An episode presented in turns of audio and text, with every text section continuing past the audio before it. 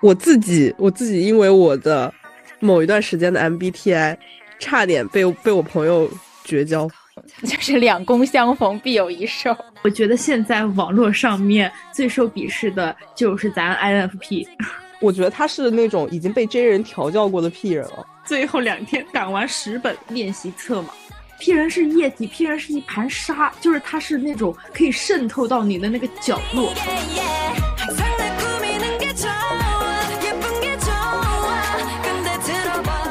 Hello，大家好，欢迎大家收听第七十三期蓝莓酱和跳跳糖，我是主播 Helen。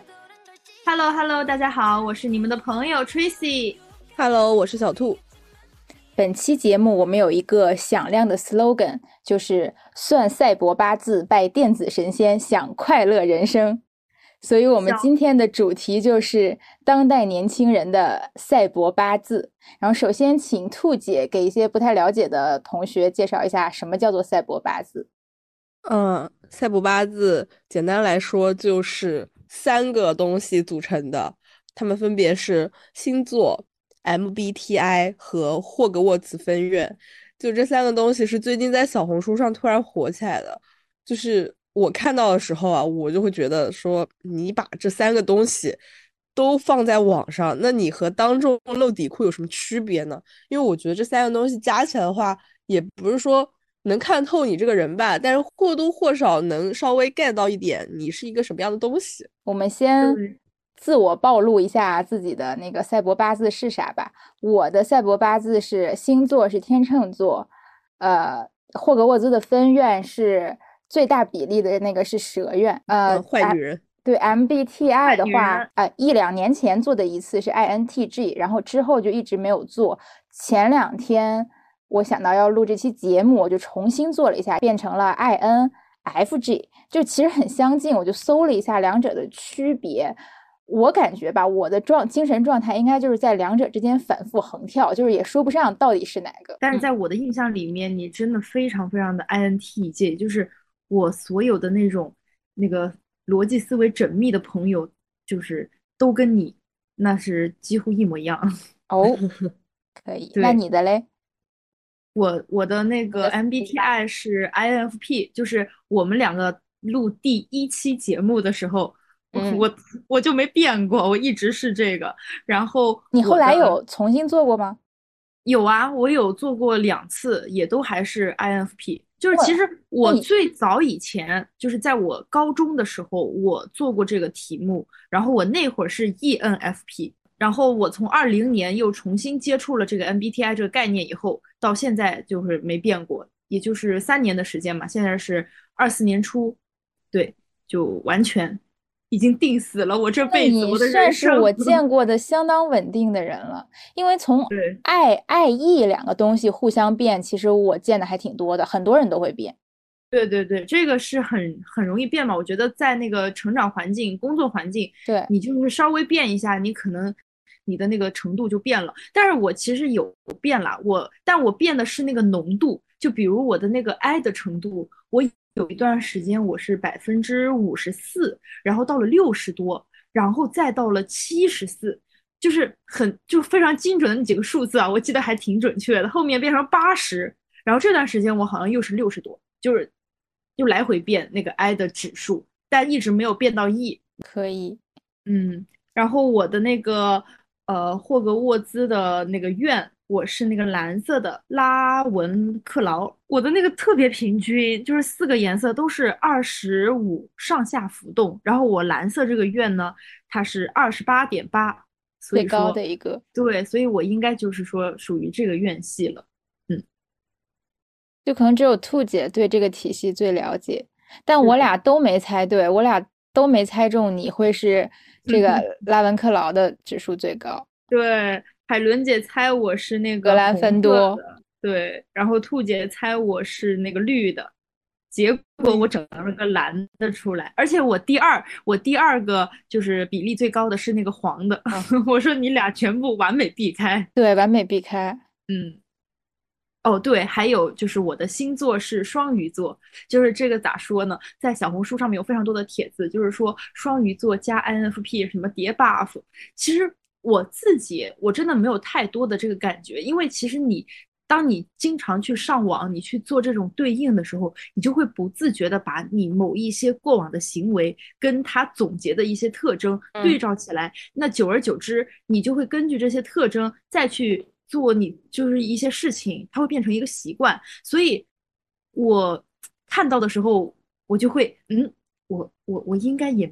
没有那么那个吧，我 我在心里面自己自己给自己就是下一些就是不要不要这样的定义，怎么感觉被 PUA 了呢？对，因为真的会，就你特特别是咱们看星座的时候，你有有的时候看啊，你看着看着你就会不自觉的对号入座，你不自觉的你越对号入座，你反而你后面的行为就越像这个，完了你觉得星座特别准。是的，对，包括其实 MBTI 也是这样。那兔姐，你的赛博八字呢？呃，我的赛博八字，我先从简单的开始讲吧。就我的星座是摩羯座，但是我本人其实特别不像摩羯。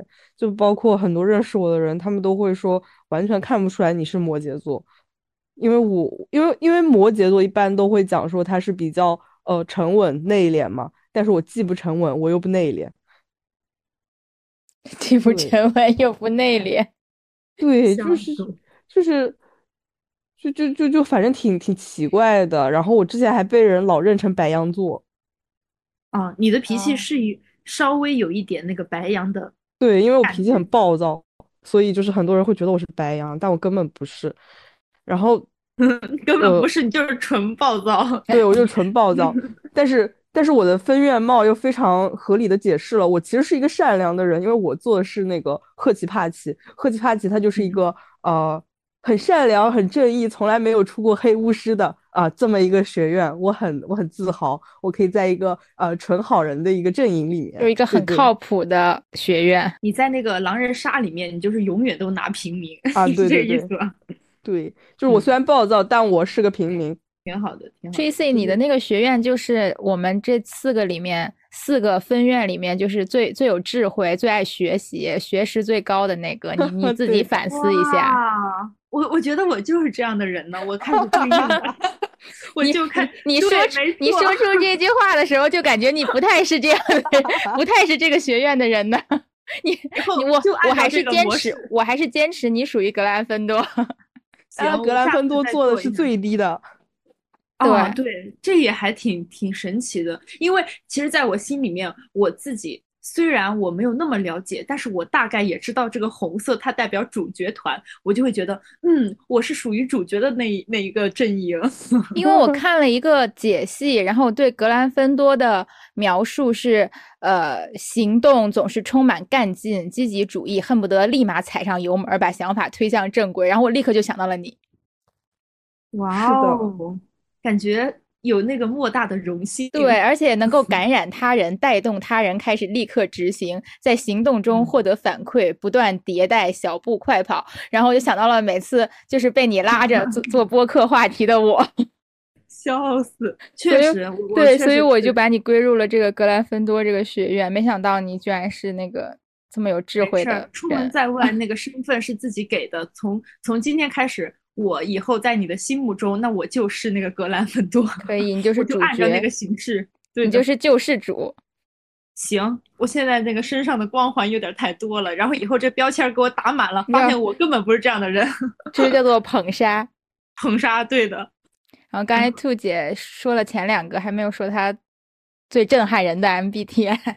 对，就是我从高中开始断断续续的做 MBTI，我做出来四个过。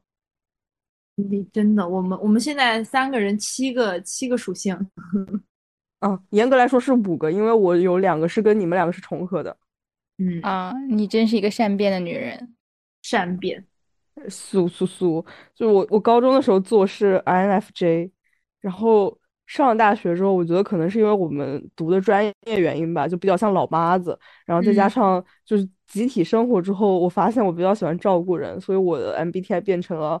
呃，老妈子，I I S F J，对这一点我深有体会，因为小兔在大学期间就是就是会邀请我去他家，然后给我们做饭吃，就是他乐在其中，我也乐在其中。我觉得我们就是一拍即合，感觉又莫名对应上了那个分院。啊，对对对，赫奇帕奇的另外一个另外一个特点就是他们很爱吃东西，都是吃货。而且你知道吗？就是当时小兔就是还就是健全 四肢健全的时候，来上海就来家里玩嘛，就来我家的时候，哦，我记得给我和朋友就是在家做饭，也是他在做饭。对，就是他做饭，我们两个醒过来就能吃。我天呐，这什么日子？对，而且那个时候我特别热衷于做一件事儿，就如果我有早八，我就会给我朋友把饭做好，然后端到床边，然后我去上学，他在美美吃饭。天呐，我想娶你做老婆，真的，你知道吗？我有一段时间，就是我真的有就感觉到，为什么男人都。都想要娶老婆，就是因为你那个衣来衣来伸手、饭来张口，这个日子真的是很爽。然后这个就是我大学的 MBTI，然后到了我研究生阶段的时候，一切都变了，因为那个时候相当于是，呃，我我自己学业上其实是有点重的，我发现我没有我没有精力去管任何人了，我连自己都不想管了，然后我就天天躺躺着躺着，这个时候我就从 J 人变成了 P 人。我变成了 ISFP，嗯，对，哎，这个人格它其实有另外一个名字叫做艺术家人格，我觉得还蛮像的，嗯，哦，但我不觉得，我觉得我就是，呃，我我没吃过猪肉，但我见过猪跑，我知道什么是好的，但是你让我去做这些东西，我是做不来的。别管了，我这是在夸你，恭维一下。好，谢谢谢谢。但是，然后我也是为了做我们这期节目，我这两天我又重新做了一下我的 MBTI，我真的觉得，我做完这个之后，我就觉得自己得绝症了。又怎么又咋的？我从 ISFP 又变成了 INFP。妈呀！但你也很像，因为我觉得我们两个有很多地方很像。嗯，对，所以我们臭味相投，可以做朋友。笑死。对，就是啊，但但其实也是开玩笑了，就是说什么绝症，呃，就是我其实总的来说，我觉得我的这个一个 MBTI 的变化，其实是跟我当时身处的环境是有关系的，因为我是一个特别容易受环境影响的人，就可能这段时间我过得轻松一点，我有精力去顾及别人，我就是这样，或者这段时间我心情不太好，我比较想杀人，所以我就变成了另外一种人，就嗯。而且我的那个均值的话会比较平均一点，所以我觉得就是有有这种波动的话也挺正常的。嗯，确实，你一段时间一个状态嘛，而且这个确实是根据你当下的这个心情所选择，而且做多了就容易变呀，这是很很正常的。对的，对的，对，因为很多题，很多题我做的时候就真的挺犹豫的，就觉得。有时候我会站在这边，有时候我会站在那边，所以就我觉得产生一些轻微的波动也很正常，因为我只变了一个字母嘛，从 I N T J 变到了 I N F J，然后我还看了一下 T 和 F 的差别，就是等于是一个是逻辑型，一个是呃，就一个是非常理性的逻辑去做事，然后一个是那种比较情感，然后比较能理解他人，感情用事，然后我就会觉得。我就是在这在这两个情绪当中会反反复横跳，嗯，我觉得是根据不同的事情、不同的状态，你会偏向哪一方，而不是说你绝对的你肯定是哪一方。对，就像有时候咱们会说，觉得哎，看看看《三体》，感觉就是我们现在就是降临派，我们要把地球炸了，要等外星人来，就是把他们都杀了那种。就会陷入一种比比较 T 的情绪里，但是有时候，比如说回家看看小狗呀，软乎乎的，然后你又会觉得这个世界真是美好，明天又会有新的太阳，然后你就是变成了一个 F。嗯，是这样的。我甚至之前有一段时间，就是我那段时间打游戏，天天杀人，就杀的可能戾气有点 重吧。我那段时间还做了一个 I N I N T P，I N T P，怎么会这样？就就很。就因为就就也说明我真的太容易受环境影响了，波动会比较明显一点。对，你是变化最大的了。嗯，是的。我感觉我变化就集中在后两个。嗯嗯。过段时间小兔又变了，它到时候变成一个我们就是从来没听过的，能不能变出一个 E 来呀？我好奇死了。我觉得太难了，我的 E 一直是百分之九十。有没有从爱变 E 啊？应该是有，我也见过以前很内向的朋友，后来就是工作以后锻炼出来，练得很 E。嗯，对。但我觉得这个维度都是看人吧。就比如我在你们两个面前，我特别 E，我话很多，但是我在就某一些就是我不太想交流的一些人。面前我可能就非常矮，我也不太咋说话，就是我不是那种不礼貌的不说话，我就是就内向，我就是内向，想不到吧？因为因为你会遇到比你更 E 的人，对，就是有点像那种就是两公相逢必有一受。妈呀，这这整这整的我就是我突然就弱了呗。对，你现在就是个零了。行行，我我心甘情愿做零，为爱作义。就现在很神奇，感觉大家都非常喜欢算赛博八字。就是如果你没有算过这些东西，或者你不太了解，你就有点落伍，你就会被打入那个老年群体。我觉得只有我爸妈可能没算过。对我感觉它就好像是一种我们现代年轻人去社交的那种时尚单品，就有点像我们以前，我我是一个。嗯，很很潮，然后很嘻哈，很浅，就是走在潮流前线的年轻人，我就会穿那种，呃，现在最火的那种潮牌带 logo 的衣服，然后我就会背什么包包一样，就是像一个标签一样贴在我们身上。对的。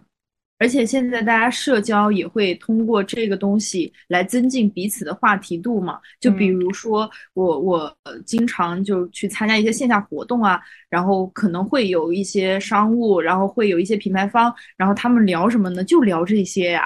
那开启一个新话题的时候，你就会偷偷的竖起耳朵听一听。哎，大家可能从那个 MBTI 开始聊起，然后又聊到一些什么嗯那种测试题呀。而且这个格兰芬多也是最近小红书很红嘛，可能是一个破冰话题。对对对，我记得那个时候我们甚至就是呃一起聚会，就是从星座嘛，因为会有会有我这种情况的人说星座不太准，然后大家就。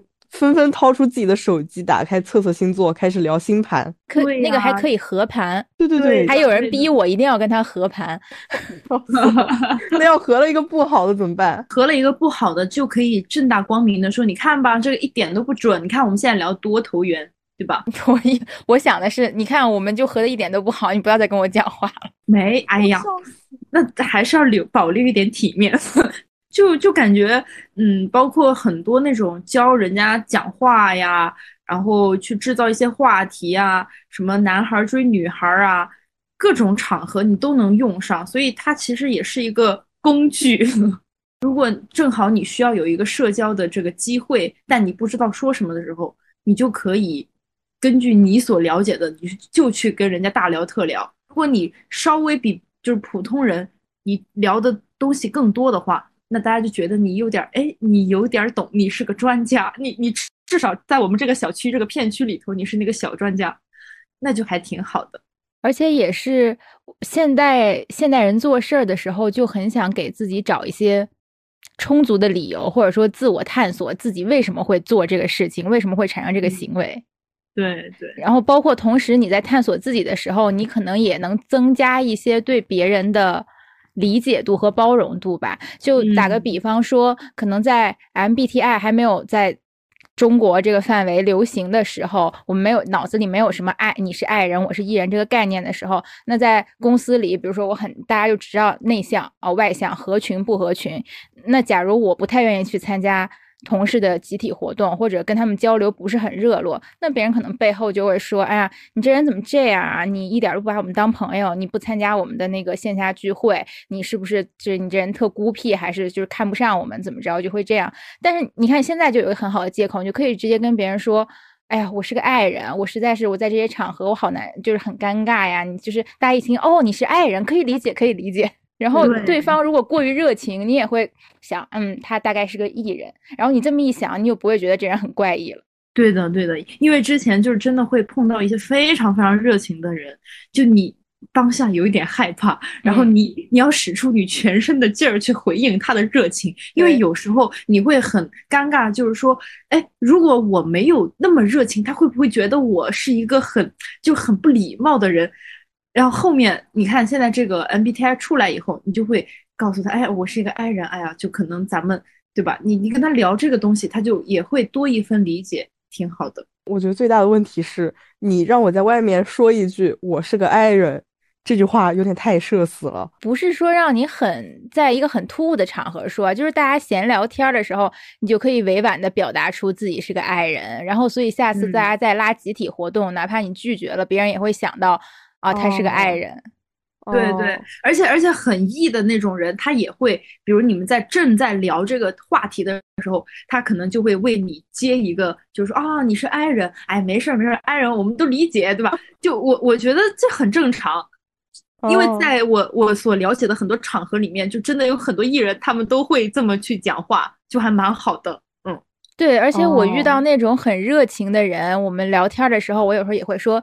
哎，那你 MBTI 就是很很自然的，不是很突兀啊，就是聊着聊着就会说，哎，那你 MBTI 是什么？他说，哦，我是 E 什么什么。我说，哦，果然你是个 E 人。他说，对啊，对啊，我是个 E 人。我说，我是个 I 人。然后你们俩就这么这么沟通上了。对，然后再把互相的这个名牌一对，就跟我们那个开头一样。对，嗯，它其实也是一个，就是大家互相筛选，避免踩雷的。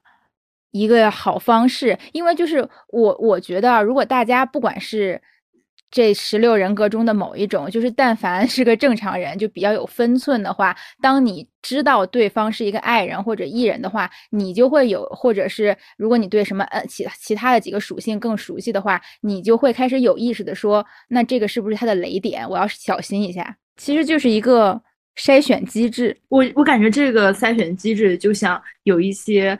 有一些嗯小男孩、小女孩，他们可能做出一些星座以后，就在那儿避雷，避雷摩羯女，什么避雷巨蟹男，其实就跟你知道这个一样的，嗯嗯。但是说到避雷的话，这个就产生了一个问题，就很多人会觉得过多的这种赛博八字、MBTI，然后就是贴标签啊。就会造成一些鄙视链，或者说反而造成了一些刻板印象。就我们就算都是天秤座，就算都是 INTJ，我们可能也各性格各不相同，或者说不是完全符合他的定位和分析。但是我感觉我这样标签贴在我身上了，别人就会这么去看我，或者甚至是鄙视我，就是因为某些特性，大家就觉得，哎，他肯他是这个属性，那他肯定是这样的人。我们我不太喜欢跟这样的人交朋友。嗯，这个确实也是很不好的一点，特别是已经发展了这么多年吧。因为其实这个 MBTI 火也火了好多年了，就对吧？一九年底差不多开始在咱们国内广为流传，就是一直在做测试啥的。我觉得现在网络上面最受鄙视的就是咱 INFP。嗯，是我刚才也讲了，我说我做了 INFP，感觉自己得绝症了。为啥呢？就是在食物链底端，IFP，呃，我之就是我觉得他们吧，在互联网上存在感特别强。嗯，就你到哪儿，你都能在那个什么，呃，什么 IFP 喜欢的什么地点啦，他们的音乐清单啦，然后你在各种各样关于 MBTI 的这些呃话题下面，你绝对会看到有人自称本小蝴蝶。本 INFP 如何如何如何如何，而且而而且我觉得可能跟 INFP 他自己的一个性格特点有关系吧，因为他们其实会比较细腻敏感一点。对对，所以有的时候他们就是说的话，可能就是会啊引来一些不怎么细腻、不怎么敏感，或者说对细腻敏感过敏的人的嘲笑。我我其实还蛮感谢有一些就是这种姐妹。能够在互联网上，比如说刚像你讲的，就本小蝴蝶本 INFP，虽然可能咱们看多了，真的会有一点，就可能观感不太好吧。但是因为我是那种上网从来不会评论的人，就我会去看，但我会发现他们写的一些东西确实是蛮像我的，我就会默默的给他们点个赞。就我我就觉得可能一个是。那那他可能在现实生活中不太爱讲话，因为确实有一些 INFP 他非常内向，然后他就是不爱在现实生活中出就是出现。那所以网络上面聚集的这帮人最多的就是咱这个属性。然后他现在说出了某一些特性，那还挺感谢他的。你你会发现那个点赞量很高，就大家都搁搁那点，就是像我一样的 INFP，蛮好的。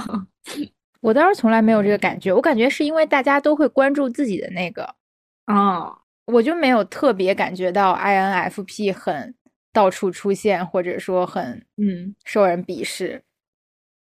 是因为我们就是关注我们自己，并且我我真的会去看，就是他的那个点赞真的是最多的，就在每一条帖子下面，I INFP 的人也是非常非常多，那个聚集地啊，他就不会像你们 INTJ 就是聊的那些东西非常的缜密，或者是很有逻辑，就咱就是一个那个随便就那个天马行空。不，但嗯我觉得像你俩 INFP 可能是那种喜欢在网上发言或者在网上分享的嗯类型。嗯你比如说我我我自己觉得啊，如果让我来浅代表一下 INTJ，我们压根儿不会在网上说话，我们只潜水。嗯，确实确实，就是首先我不会分享，不太喜欢分享自己的生活。嗯然后其次是，如果是那种讨论话题、观点类的，其实我会我会想很多，我会想要批反驳他或者跟他讨论，但是我想一下，我就会觉得，但是我没有必要在网上跟他说呀，然后就算了。嗯，明白。，我也是这种想法，所以我觉得我不像 INFP，我在互联网上其实不是特别有表达欲的一个人。哦，我突然想到，或许跟我们播客也有关系呢，因为其实做播客就是我开始表达自己的第一步。嗯，我也是。我之前就是我不太，就是我觉得你怎么想关我屁事，我怎么想关你屁事，我一直是这么想的，嗯这种感觉。我是那种不太去评论别人了，但是我会自己发，我会发很多，然后我会像猫一样占领着我自己的领地，就是比如我朋友圈我也狂发发照片啊，发这乱七八糟的，然后我微博我一个号、两个号、三个号，我自己天天搁那儿发发发，但是我不会去评论别人。一些观点，我只会在自己的这个私域平台去发表我自己的言论。但是如果有那种我不认识的那种很带有恶意的人来评论我，我就会给他一顿狂骂，就是我是就是守护我自己的领地的那种猫咪行为。嗯，对啊，嗯我觉得这种也很好呀，没有任何被鄙视的必要啊。我自己，我自己因为我的某一段时间的 MBTI 差点被被我朋友绝交，为什么？怎么说？他就是对 MBTI 很关注吧。然后完了之后，他认识我的时候，我是 ISFJ。然后我们有一次聊天的时候，我说我好像也很久没有做过了，有两三年吧。他说你要不做一个新的试试看，看看你有什么变化。然后我就做了，做了之后呢，我就变成了 ISFP，他就崩溃了。他崩溃了，他说你怎么能变成 ISFP 呢？我说 ISFP 怎么了吗？怎么了？他说 ISFJ 就是好老好人妈妈，但 I ISFP 是那种嗯看起来很善解人意，但实际上不关心任何人的冷漠逼。笑死了！他是怎么得出这种结论？他是被什么前男友伤害过吗？啊，不是，就是网上确实有一些帖子是这么写的，那还是要根据实际情况来，你要扭转他的这个想法。你得跟我相处，你才能知道我是一个什么样的人吧？你不能光靠这四个字母来评判我。然后后面问的话，他的 MBTI，然后然后避雷。他的是什么他的是 他的是 INFJ，？I N I 笑 F 死 J，救还逼！到自己头上了。居然吃，居然原来是我的房子塌了。吃瓜吃到自己头上。嗯，没关系，我就那我就说我自己是 INTJ，就当没做这回。但还好，但还好，就后来的话，就他还是不可能说真的因为这个事情就跟我绝交吧，要不然这样太奇怪了。然后后面嗯相处的时候，还是觉得我这个人，嗯，还不错，还挺 OK 的。那除了刚才提到的这些，还有什么刻板印象你们遇到过？十六人格，它就是会把人分成十六个东西，然后大家就是通过这个东西去贴标签，然后找到自己和别人的共同点。因为我刚才突然想到，呃，有一段时间，就网上那个博主泪曲，他不是做了一个 I 人聚会和 E 人聚会嘛？嗯那个视频很火，然后从此之后，大家就开始呃分门别类，然后找自己是什么，然后可能就是你，就是我觉得它其实也是一种找到自己属于所属的那个社群的一个方式吧。但是这样的话，我觉得会很封闭。嗯，就类似信息茧房，就是我只跟只跟我意见相同、习性也相同的这群人玩，然后我们就会加重这个特点。是的嗯，对的就你可能在这个环境是确实是你的舒适圈，但是你的，我觉得就是你的眼界也会变得越来越窄，因为你就只能看到和你一样的人。有道理，这个也跟刚刚咱们提到的那个，就是你看到他的这个特征，然后你去对应，完了以后你做事的方式，你就越来越像你那个特征，它其实是一个无限的循环。嗯。对，所以其实这个东西就是有利有弊吧。我觉得好处就是，嗯，其实一些自我探索、自我理解啊，包括跟别人的破冰和对别人的理解。但是坏处就是，如果你你过于信这个东西，其实你有点就是会自己 PUA 自己，或者自己加重一些固有的呃性格特象点，然后就是错失一些你本来可以，比如说向外再去发展，再去认识新的朋友，再去点燃自己新的这种潜潜质，但是你可能就会错过这个机会。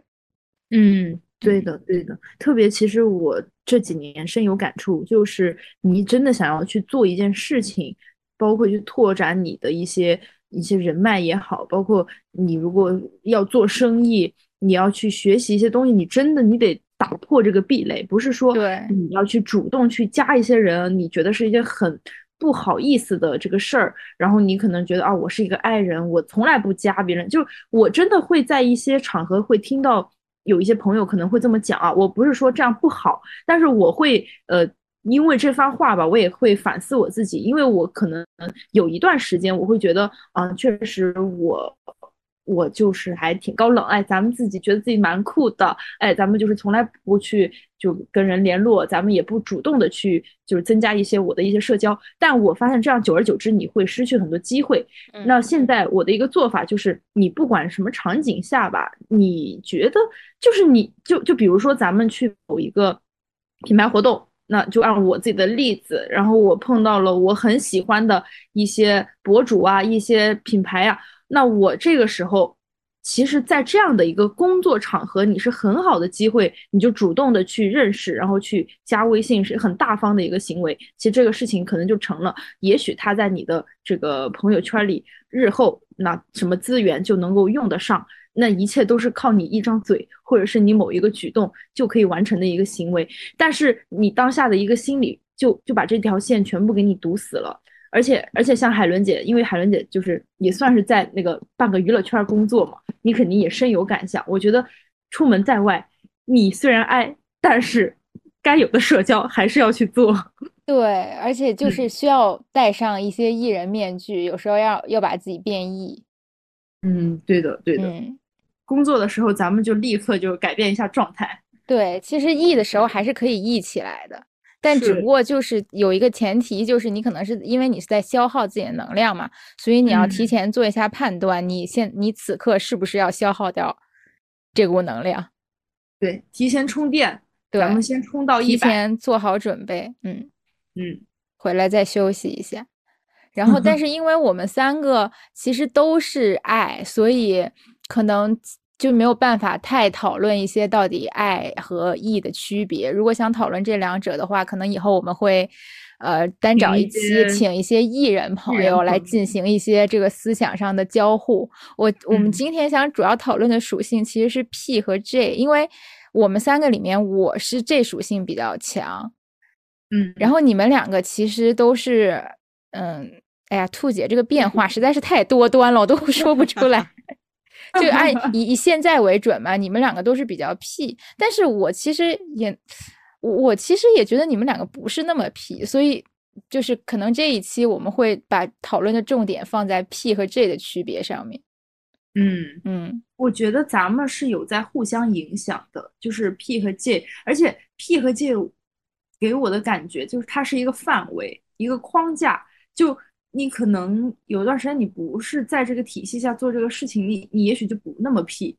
但是嗯我也听了一下别人去聊 P 和 J 嘛，我完了我听完了之后对自己的定义就我就是一个 P 人，我非常 P。啊，真的吗？就是嗯笼统的说一下 P 和 J，我理解的区别就是 J 人嗯是那种，呃，比较呃比较严肃刻板，然后就是要制定一些规则和呃安排才能做事的人。然后嗯 P 人就是那种比较对于就是安排啊、计划这种东西会比较排斥，然后为人做事比较随性。对，这是我对这两个特性比较就是大框架的理解。然后我我觉得我要补充一点的就是，我觉得 P 人的那个流动性比较高。P 人是液体，P 人是一盘沙，就是它是那种可以渗透到你的那个角落。可能在我心里的话，J 人的话，他是一个秩序感非常强的人，嗯就是他这个东西就相当于是他内心安定的来源。嗯，然后，但如果你是 P 人的话，你就不太会去纠缠于这个东西，就你内心的安定感不是通过秩序来达成的。我觉得最明显的一点就是，如果你的计划被打乱，J 人会被崩溃，但 P 人就是会啊随便了，无所谓这种感觉。我觉得 J 人的话，他要的是他自己对自己的那种时间计划的掌控感。哦，这个掌控感，我觉得说的很有道理。是的嗯，秩序和掌控感。我觉得我作为一个 J 人，就是也是受到了我的 P 人朋友的影响，导致我现在，我现在感觉我不那么 J，或者说我在刻意的控制自己的 J 浓度。刻意的，就是你要刻意的去融入大家，大家都是一盘沙，我怎么能是一个固体呢？哎，主要 也也是说咱们这个受到了就是社会的毒打吧，就是每次呃 计划的好好的，然后就是老天爷啪给给你一个大嘴巴，你就摔倒哦是这样的了，然后你的计划就崩盘了。对哦，我突然想起来一个点，就是呃，我自己上高中的时候，我有个很喜欢的作家，就他也是一个，他当时反正就是我觉得不是他本人测，但是是有人根据他的书总结出来的，说他是个 INFJ，他就是一嗯。个非常在乎秩序感的人，而且而且他的秩序感的话，就是他不是说光是什么计划呀，对自己的安排，他是渗透到他自己的价值观里面的。哦，对，然后他就是在他二十几岁的时候，他就遭遇了他那种整个价值观的崩塌，他就是觉得这个世界坏掉了，他没有办法，就这个这个这个世界已经没有秩序了，然后他就，我觉得他是出于一个价值观的崩塌，然后他自杀了。然后我高中的时候，我觉得我受他影响，我也会觉得，呃，世界有一套固定的体系，它必须是这样运作的。我自己后面可能也稍微长大一点吧，然后也是经历了很多事情，我就会觉得。如果真的特别去拘泥于这个秩序的话，那那真的就是有点太痛苦了，别折磨自己了吧。然后我就变成一个 P 人啦。哎，真的，你刚刚讲的那个掌控感和秩序感，我现在一直在思考，就是这些东西它是渗透到每一个生活细节里面的。就比如说，我真的认识的几乎所有 P 人，他们都不守时，哈哈，当然也包括我自己啦。我我我不是说我完全不守时，但是我真的是有一部分的时间，我必须承认，就是我就是那个人群里面，就是会迟到，然后然后给大家疯狂道歉。但是我也现在在努力的控制，你现在已经进步了，对，进步很多了。咱们就是以前就是被骂的狗血淋头，就已经要把我踢出那个朋友的群，现在就是在努力的守时，不要。就是我，我对自己现在的要求就是我不要当最后一个，就是即使我迟到，第二个。对的，我可以做倒数第二，但是我不能最后一名。那这样哦所有的谴责压力就来自最后。你真是你这个人哦。但你说到这个，我觉得我自己的变化是我之前是一个呃很谴责迟到的人的人，就是 Tracy 也被我嗯骂过啊。嗯，经常被骂呢。但是我但是我现在就是呃我我也是自己基本上是会守时的。嗯，但如果有人迟到了，我不会说是去骂他了，我就是原谅习惯，因为他是个屁人。嗯，真的真的。我现在是压根儿不对他们抱会准时到的希望。啊，对，对，我在心中是知道他们一定会迟到的，所以也不会再生气。就我现在去约一个什么事情，就除了是那种第一次或者是嗯工作要事儿，就是一个准确的时间，就是在工作上面，咱们就一定是按照那个准确的点来的。我觉得这一点我我做的还是可以，我我没有迟到过工作上的事情，也没有迟到过飞机、高铁这种。但是但是那种玩乐啊，玩乐咱们都是定一个范围，你明白吗？就是两到三点钟我们在哪儿见啊、明天见，大概下午就是有一个范围，然后大概哎，比如说我们约了一个大概下午。然后可能估计在中午的时候就开始互问对方，哎，到哪一步了？就是你不会很难受，我觉得现在挺好的。而且而且我发现啊，就因为我被我的 P 人朋友整治过，就碰到过那种真的很离谱，就是从早上就开始约，约到了那个晚上才出现的那种，就是让你白等了一天的那种朋友。以后，我现在已经学会了一招，就是你提前算，你提前算计一下他的这个行为逻辑，因为我我真的还蛮蛮爱去。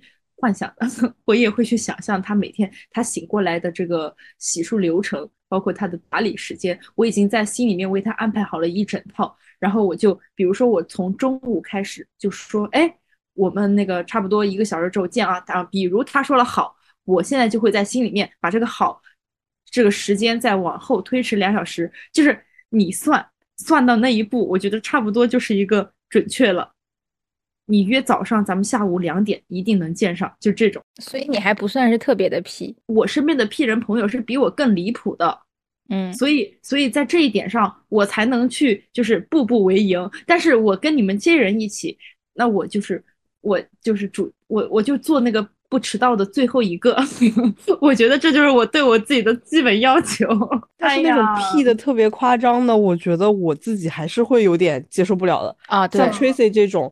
我觉得他是那种已经被 J 人调教过的 P 人了。对啊，我已经调教的很好了。而且而且像你们这种人，就是我们说三点钟见面，我会跟你讲两点半见面。对呀，你看他也在算我，我对啊，学习来的，我当时向你们 J 人学过来的。互相进行预判。对呀，然后比如我现在现在可能约 P 人朋友，我就会故意晚半小时出门。对呀，昨昨天海伦姐跟我们去吃饭。然后他预判失败，对我预判失败。然后他们就是 Tracy 和另外一个 P 人朋友都比我早到，然后我就匆匆忙忙的赶过去。但是我本来想的是他们俩应该没有那么快到达的，所以我还慢悠悠的先去干了个别的。你知道为什么我们两个这样吗？因为我们。在我们的心里面，你是一个很 gay 的人，然后我们一定不要让你打上那个 P 人标签，所以说我们 就是争做，就是力力争那个在你心中的好地位。原来是这样，是我唐突了。我下次那我下次还是会准时到，看看看你们到底谁是最后一名。我跟你讲，这个这个社会人，就咱们现在出来工作了，就是就已经完全会看人眼色。你跟一个 P 人约。绝对，我我我我绝对就是就开始算他的时间，然后并延迟我自己的时间。如果你跟一个贱人就是从来不迟到的，比如说你，我一定会提前。作为一个这纯这人，我真的完全无法理解，就是你们是怎么计算这个时间的呢？还是说你们就不算？就是睁眼是几点，然后收拾完是几点，是就是怎么几点出门？嗯，我觉得还是看人吧，就每一个人不一样，就你要看你约的那个人。我真的是，如果说对方非常重要，就是我，哎，这这一点是真的不太好，我也不太建议大家学习。但是我本人真的是这样子的，就我要看这个人和这个事情的重要程度。就比如我明天我就是要工作的，然后我明天要赶一个很就是就是那个时间，我迟到了我就不行。那我绝对不会迟到，我一定不会迟到，就是这个是绝对的。但是你他就是一个玩乐，在我心里面这个事情的重要程度也就一般。然后并且他是一个屁人，好，我我我可能闹钟我都不调的，我直接睡醒了，第二天我就我就开始问他，然后我再算计一下他。估计，比如我问他到哪儿了，他说他已经快化完妆了，在我心里面，那么我对这个人，比如我对他有稍微有了解，那他估计还没开始洗脸，我就会。自己开始算，你明白吧？就挺离谱的。对，但但我一直觉得你说这个特性，就是你可以说你是一个已经被调教了的 P 人，或甚至我觉得你这个特性其实属于 J 人，因为无论是你工作上会准时到，还是说你提前预判了这个人是一个 P 人或者 J 人，你再去判断他的行为轨迹，你几点到，其实都是你在做计划。但是这一系列它并不影响我自己很屁呀，就是也对我，嗯，因为我的生活还是一团乱呀。但是我 工作中是有同事，就是无论是什么会，他一定是会迟到半小时到一小时的。啊，那这很过分诶。他永远都是最后一个，他会比我们组的领导还要迟到。那就是这个人，对我觉得这才是就是纯纯意义上的屁，极端的屁人。他这都不能算屁了，我觉得他就是人不行，没有时间观念的人。对，就太没时间观念。因为我觉得可以被容忍的，才能在这个屁和 J 的框架里面被我们去就是说这个事儿。但已经就是完全在这些之外的，他就是极端案例。是这种人会被我暗杀的。对呀，他会影响到别人吧？你影响是会影响，对啊，是会影响别人，而且别人都是在等你。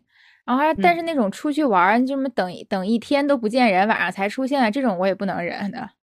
哎，这个我真的遇到过很多次，所以我才开始学会了算计。对，这种要么是就是绝交，再也不出去玩，要么就是我会就是杀到 杀到他家，告诉他要几点。嗯。所以现在我的一个方法就是，我会邀请大家来我家，这样的话就没有时间的问题了，哈哈。嗯嗯，其实对于我来说，我现在已经不是一个很纯粹的 J 了，我是把你是 J 还是 P，我觉得要分一下领域。就比如说，嗯，工作这个场域吧，就其实很明显，就在于咱们三个录播课都能看出有不同的性格特点。嗯，就比如说每次想起一个话题，就是我们在搂话，每次搂话题嘛，可能就是在网上随手看到一个点，或者今天刷小红书刷到一个点，然后我们就会扔到咱们那个群里，互相讨论这个话题行不行，那个话题行不行。但比如像 Tracy，他永远都是那个这个话题，我觉得好行，我们可以做，我们这周就做，我们明天就录。然后对，这是 Tracy，然后我我就永远是。等一下，让我们思考一下这个话题值不值得讲，我们能不能讲好？然后我们要说什什么点？对，如果我们要讲的话，我们的我们的切入点是什么？我们擅长讲的点是什么？然后就就开始思考这些。好好呀，你这样一说，我觉得咱特互补。对，就是很互补。因为我觉得如果没有你的话，这个话题我就。就漏掉了，我就不会录，因为有些话题一开始确实是我觉得不行，但其实录出来反而效果还挺好的。然后还有就是，就是录制之前我是一定要就是写提纲，我的脑子里要想的很清楚，我才能开口讲话。嗯，对，否则的话我就接受不了。但是我觉得可能你们会有那种就是直接不不做太多提纲就直接就可以录。我觉得我是可以想到点子，就是我们可以说什么，但是他们怎么排列组合，我就不会了。嗯，我的脑子是一团浆糊。我我自己的话是，比如我看到这个东西，我想立刻去做的一个点在于说，我会觉得我在录的时候，我才会有那个想法，就是把我所有的东西。在我的脑子里那盘沙它才会成型，但你现在让我突然就是像你那个缜密的计划，我完全做不出来。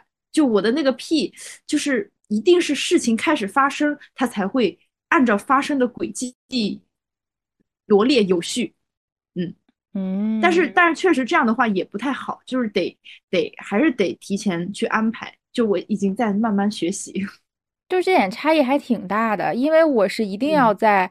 录之前就是理清楚，呃，逻辑的，就是尤其是那种，嗯，比如说我们要讲一些观点性，比如说社会观察话题，嗯，或者说，呃，是影视影视谈那些剧集也是，我自己就是自己前期准备的时候，我有时候会对着这个提纲。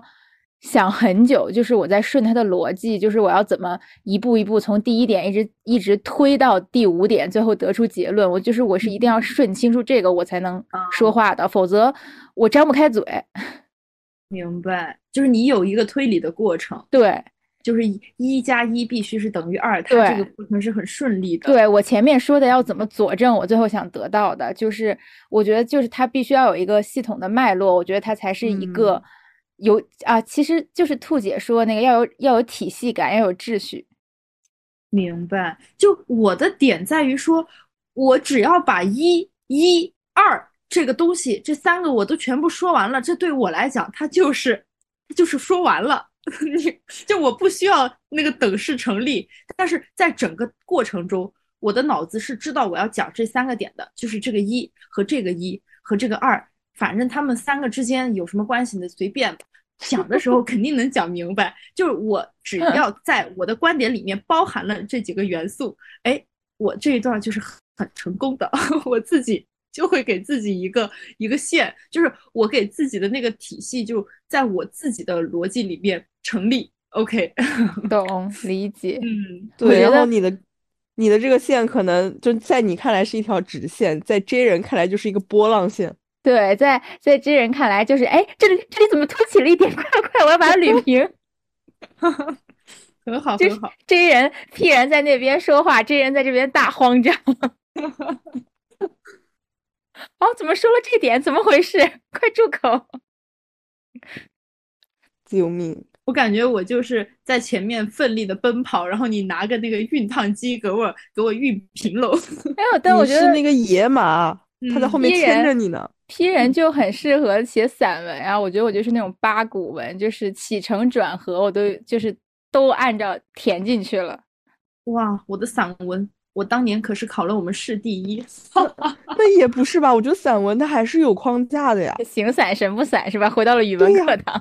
对呀，我的形不就是一一二吗？吗？我只要把这这三个形掌握了，我就可以随便散了。哦，难怪你是全市第一，好搞笑！哎呀，好，这样突然觉得有一点骄傲了。哦，难怪你是你是全市第一，我的散文只能考到十几名。因为我因为我一直在想要有个中心话题，就是屁人逻辑。然后初结我觉得是比较就是恰好卡在 P 和 J 中间的那个，它是一阵一阵的，它一段时间这样，一段时间它又换了。嗯，有道理，是是，怪不得就是最多，这是我们蓝跳最多变的女人。N 多，嗯，对。然后刚才说的就是录播课的时候，然后包括我。工作中也是，我工作中就要理顺，就是每天做哪些件事，然后哪件事，呃，优先级在哪里，就是要一条条捋顺了。但是我在工作中也遇到了，其实工作反而是变数最大的，就我经常会今天安排好什么事儿，结果领导突然说今天要开个什么会，或者领导突然一个电话说你去干一下那个什么什么，然后我刚入职场的时候遇到这种事儿，整个人就会火冒三丈，嗯。就觉得怎么可以？你打乱了我的计划，我不行，我急死了，我要死了，我干不了。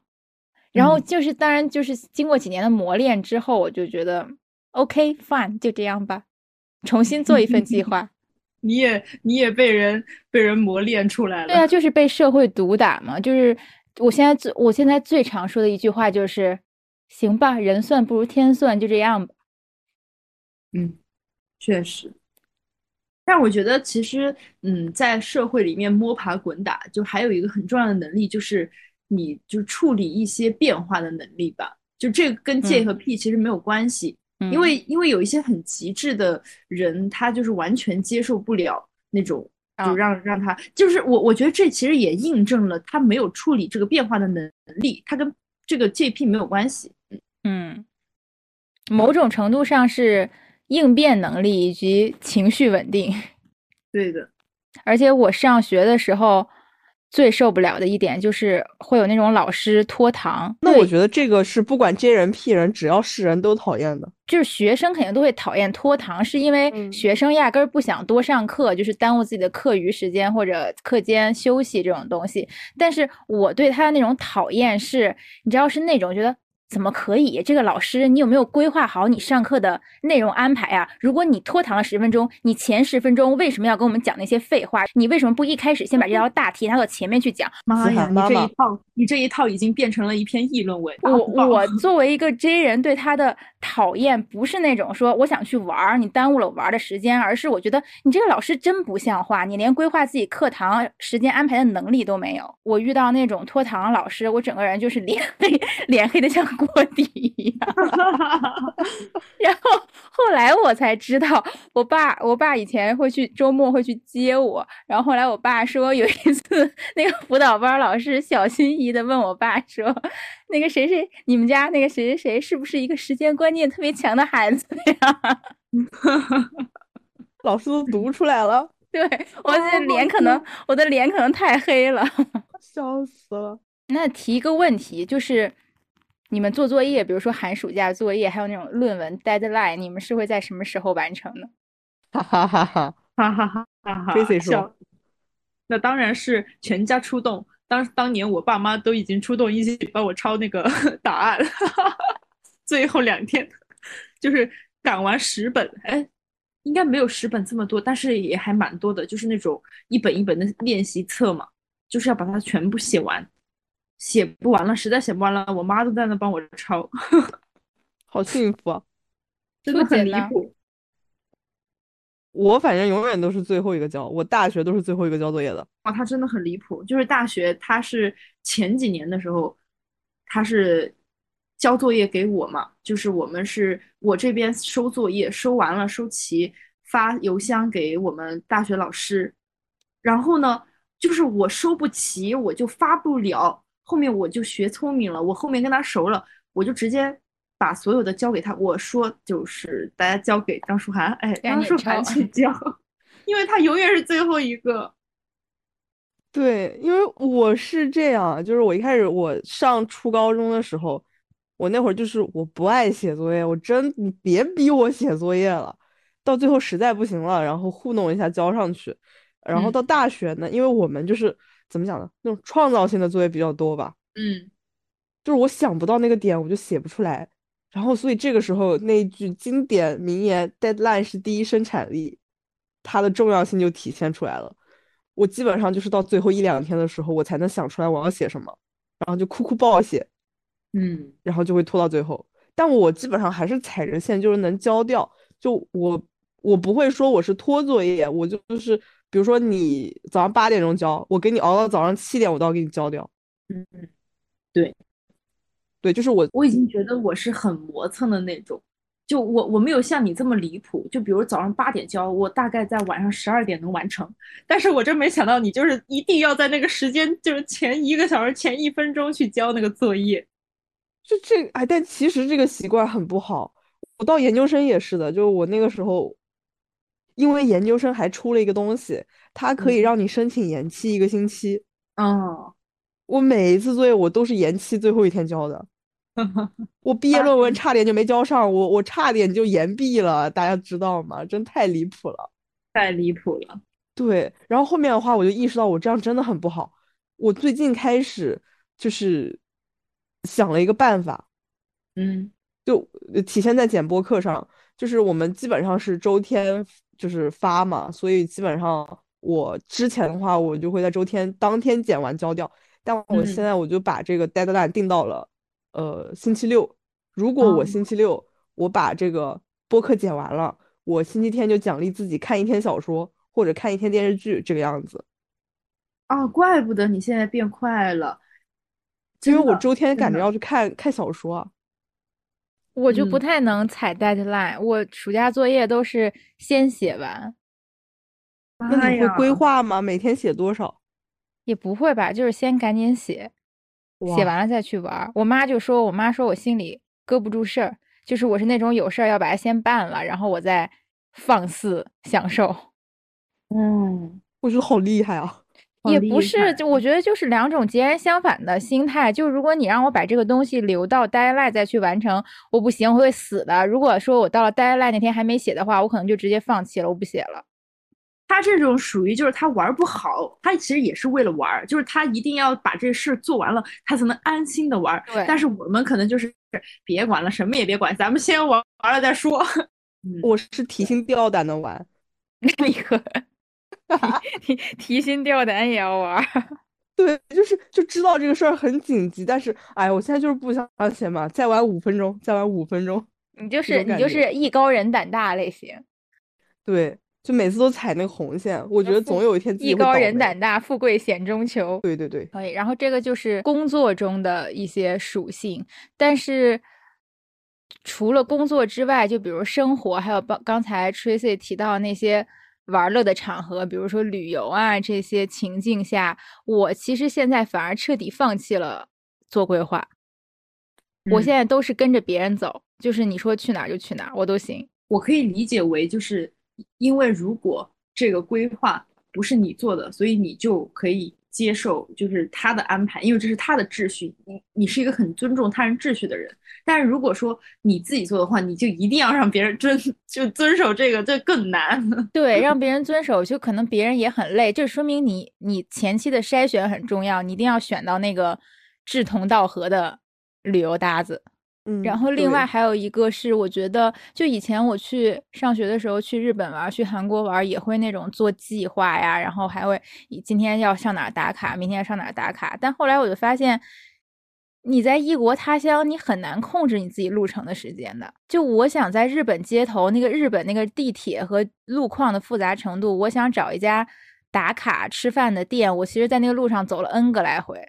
对，就这些都会影响，就其实还是计划赶不上变化，人算不如天算。然后你的你列好的计划如果被打乱的话，那你整个人就会特别难受。所以还不如一开始你就不要列那种细致的计划。我现在的计划可能就是大概想一下我们要去哪些地，就是我一定想去的哪些地方，然后我给列嗯出来，然后大概分配一下哪几天去就行了。因为我们是在网上有看到过那些什么给 P 人一点 J 人震撼，然后发出来的东西就是精确到分钟的旅行计划。我当时看到那个东西，我要吓死了。我觉得这个东西会让我很焦虑。嗯，个人强迫症了，属于太可对怕对对对对对，嗯，但也不排除他可能就是完全对那个地方熟悉，他才敢做出这样的攻略。嗯，确实。对，我也有朋友是那种出行前他们做 PPT 就做特别好，我觉得这个其实也挺细心的，我我真的被震撼到了。我就是看到那个那个 PPT 的时候，我觉得天呐，这是什么呀？就是因为我我自己的计划，我大概就是在脑子里面，我就是全过一道，就像那个一一二一样，就我大概把我要干的事儿，我可能这几天我就有一个框架。然后具体我要干嘛，我去填，哎，那具体要我去做这个事儿，就不会像他们就是一定要顺着那个时间景点这么去干。我会根据我当天的这个这个心情，一切随心，太屁了。其实这样也挺好的，不要给自己那么多压力。对，对，但而是真的，我发现这一点，我跟海伦姐真的有很大很大的区别，就是因为海伦姐，她如果是要出行，就是比如说去哪个地方的玩景点的话，就是姐一定是会早起的。但是我如果去哪个地方玩，我的屁就体现在我是会睡到下午，然后晚上可能就是出去吃吃饭呀、散散步啊，我就觉得很满足。哦，对对对，这个是我最大的要适应 P 人的地方。就我现在已经知道，如果跟 P 人出去玩儿，我就会提前做好预设，就是我们每天的行程是从下午开始的。但如果是按我自己的旅行规划的话，我是认为如果出去玩儿，那一定要起个大早，就是从上午开始。